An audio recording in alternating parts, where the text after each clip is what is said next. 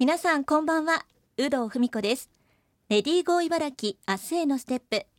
この番組では現代の働く女性を取り巻く様々な課題にフォーカスし女性が生き生き働ける社会についてリスナーの皆さんと一緒に考えていきます。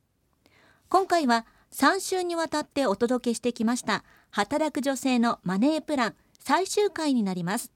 ゲストには日本 FP 協会所属ファイナンシャルプランナーの高村博子さんをお迎えしております。高村さん今週もよろしくお願いいたします。はいよろしくお願いいたします。今週からいよいよ12月に突入しますね。早いですね。早いですね。高村さんは大掃除などコツコツとやる派ですか、うん、えっ、ー、と一気お片付け派です。じゃあ年末にとどどと、はい、そうですね。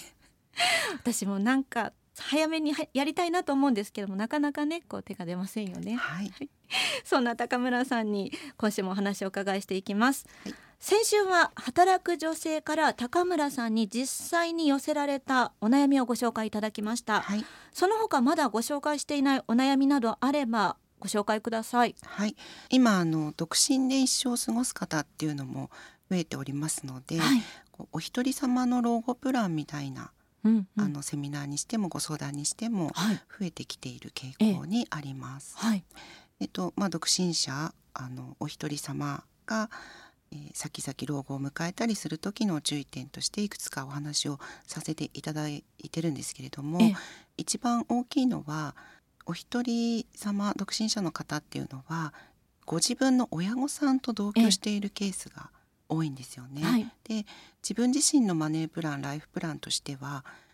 うまくいってるなと思ってもそこに突然親御さんの介護とか、うん、まあ、相続に関わる準備とかが入ってくると自分が用意していた自分のためのお金を取り崩さなければいけないような事態が発生することもあります。そういう場合はどうしたらいいんですか？はい、ですので、あのご自身が一緒に住んでいる親御さんと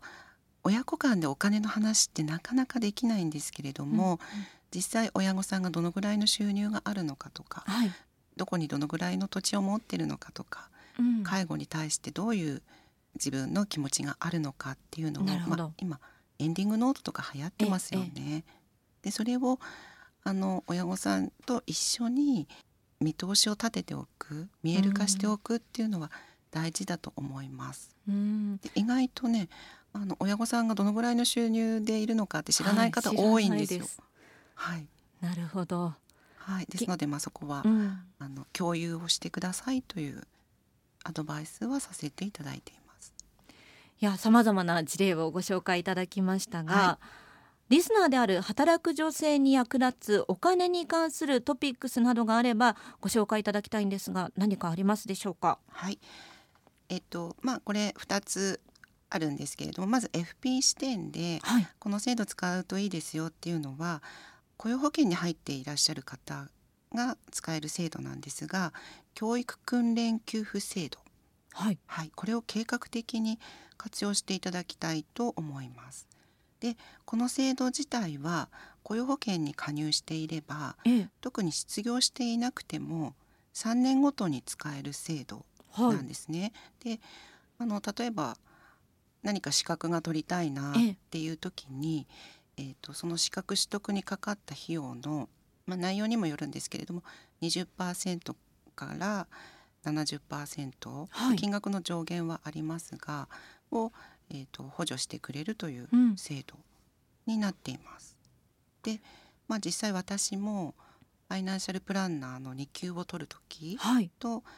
とキャリアコンサルタントを取る時は、はい、この制度を利用させていただいてとても安くファイナンシャルプランナーは、はい。まあ、ゼロ自己資金ゼロで失業保険もらいながら、はい、しかもその受講してる間は失業保険延長とかっていう制度もその頃あったので、はい、あの使いました。ですので、まあ、自身のキャリアプランを考える中でステップアップの一つとして3年ごとに、うんうん、まあ、こういうふうにステップアップしていきたいな。でその時にこの教育訓練給付制度を利用すれば、はい、お金の負担なくねステップアップしていくことができるっていうのがあります。じゃああの企業にいながらもそうなんです。こう独立に向けての準備ができたりもするということですよね。はい、でこれその勉強する内容によっては、ジョブカードっていうのを作成したり、ええ。自分のキャリアシートですね、はい。あとキャリアコンサルタントの面談を受けるうん。ことが、あの義務付けられているものもありますので、うんうん。とてもいい機会だと思います。いやでも全部の企業がそういった制度をね積極的に使えるかっていうとそうでもないんですかね？どうなんですかね？あの社内的にうん。資格支援などをしている企業もありますので、はい、まあ、社内にそういう支援制度があるのであればそれを使ってもいいですしうん、これに関しては雇用保険入っていればはい、あの企業の許可とかは関係なくうん、使えるものですので積極的に利用する価値はあると思います。なるほど。あのいろいろお話をお伺いしましたけども高村さんが考えるこう女性が働きやすいうん会社、社会とはどういったものだと思いますか？はい、そうですね。あの今女性活躍推進っていろいろねあちこちで言われてると思うんですけれども、なんかそれができたおかげで、もうあれやれこれやれって輝け輝けって言われてるってはい。いう感じる、ちょっと悲観的に感じる女性もいらっしゃるんですが、はい。基本的にはこの制度っていうのはあの両立を支援する制度というふうになっていますので、両立。両立、あの女性の活躍って男女雇用機会均等法から始まってその時はまあ平等はい、均等に平等に働くというのがはい。視点だったんですけれども、女性活躍推進っていう風になると今度平等っていうよりもそのそれぞれの特性を生かして自分その人のライフとワークはいの中のすべきことを両立できることを支援しましょうっていうような風向きになっているのでぜひあの利用して、うんうんあの利用できる制度は利用して、えー進んでいくのがいいのかなと思います。でその中で、まあ、実際そういった取り組みがきちんとなされている企業とはい、まだちょっと追いついてない企業っうん、ていうのがあると思いますので、はい、それを見極めるためにはこうくるみんとかはい、エルボシっていう女性活躍推進の認定制度があるんですね。ええ、なので、まあ、そういった認定がされている企業家っていうのも一つの視点になると思います。なるほど。じゃあ女性がこう企業を選ぶ上では、うんクルミンとかエルボシのそのマークを取得しているかっていうのをはい意識した方がいいということなんですかね。そうですねそれも会社選びの視点の一つとしては有効です。うん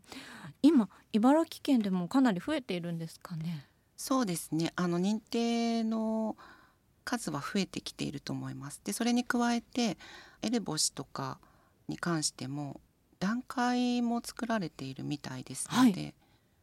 プラチナクルミン、まあうん普通のクルミンから今度プラチナクルミンとか、はい。あのどれだけ積極的に活用しているかっていうのうん。の違いも見ることができるようですので、うん、はい、そうするとそこの企業にはそういうこう家庭と仕事を両立していうんうん。るロールモデルがいるっていうことですよね。そうですね、うん。実際に働いている女性の数も多いと思いますし、はい、あとは男性の育児休暇うんうん。の取得率なんかもはい数年後にはもう公表が義務付けられるとええいうことになっておりますので、あの働きやすい憧れがつ見出しやすはい。い環境なのかなというふうに思います。わかりました。一つの指標になるということですね、さあ番組では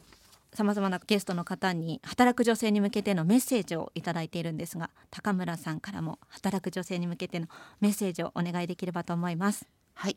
えっとなかなかですねあの女性っていうのは自分のことを後回しにしがちです。で特にお金に余裕がないと自己投資っていう視点にはなかなかつながらないことが多いんですね。で、まあ、自分の自分自身のことを後回しにするのではなくてまずは自分が5年後10年後20年後どんな風になっていたいかっていうのを書き出していただきたいと思います。はいで女性っていうのは目標とか目的が定まるとモチベーションも上がっていきますので、うんあのそれを書き出すことによってじゃあ10年後の自分のために今何をしておけばいいのかっっていうのを考えることがマネープランキャリアプランソーシャルプランを融合して自分らしい100年人生を歩んでいくきっかけになると思います。ファイナンシャルプランナーの高村博子さんに3週にわたり働く女性のマネープランというテーマでお話をお伺いしました。マネープランだけではなくキャリアソーシャルと視野を広く持つことが大切なんですね。私も FP3 級取るところから始めたいなと思いました。楽しみにしています。リスナーの皆さんもご自身のマネープランを見直してみてはいかがでしょうか。高村さん3週にわたりありがとうございました。ありがとうございました